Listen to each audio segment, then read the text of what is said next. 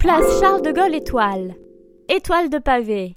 Sous l'impulsion du baron Haussmann, l'ancienne porte de Paris qui occupait l'espace se transforme en un énorme rond-point de douze avenues rayonnant en étoiles autour de la place.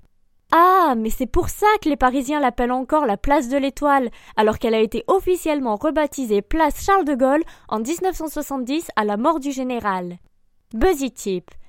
Pas facile à voir, mais les pavés de couleurs différentes ne sont pas là sans raison. Ils forment deux étoiles qui se superposent.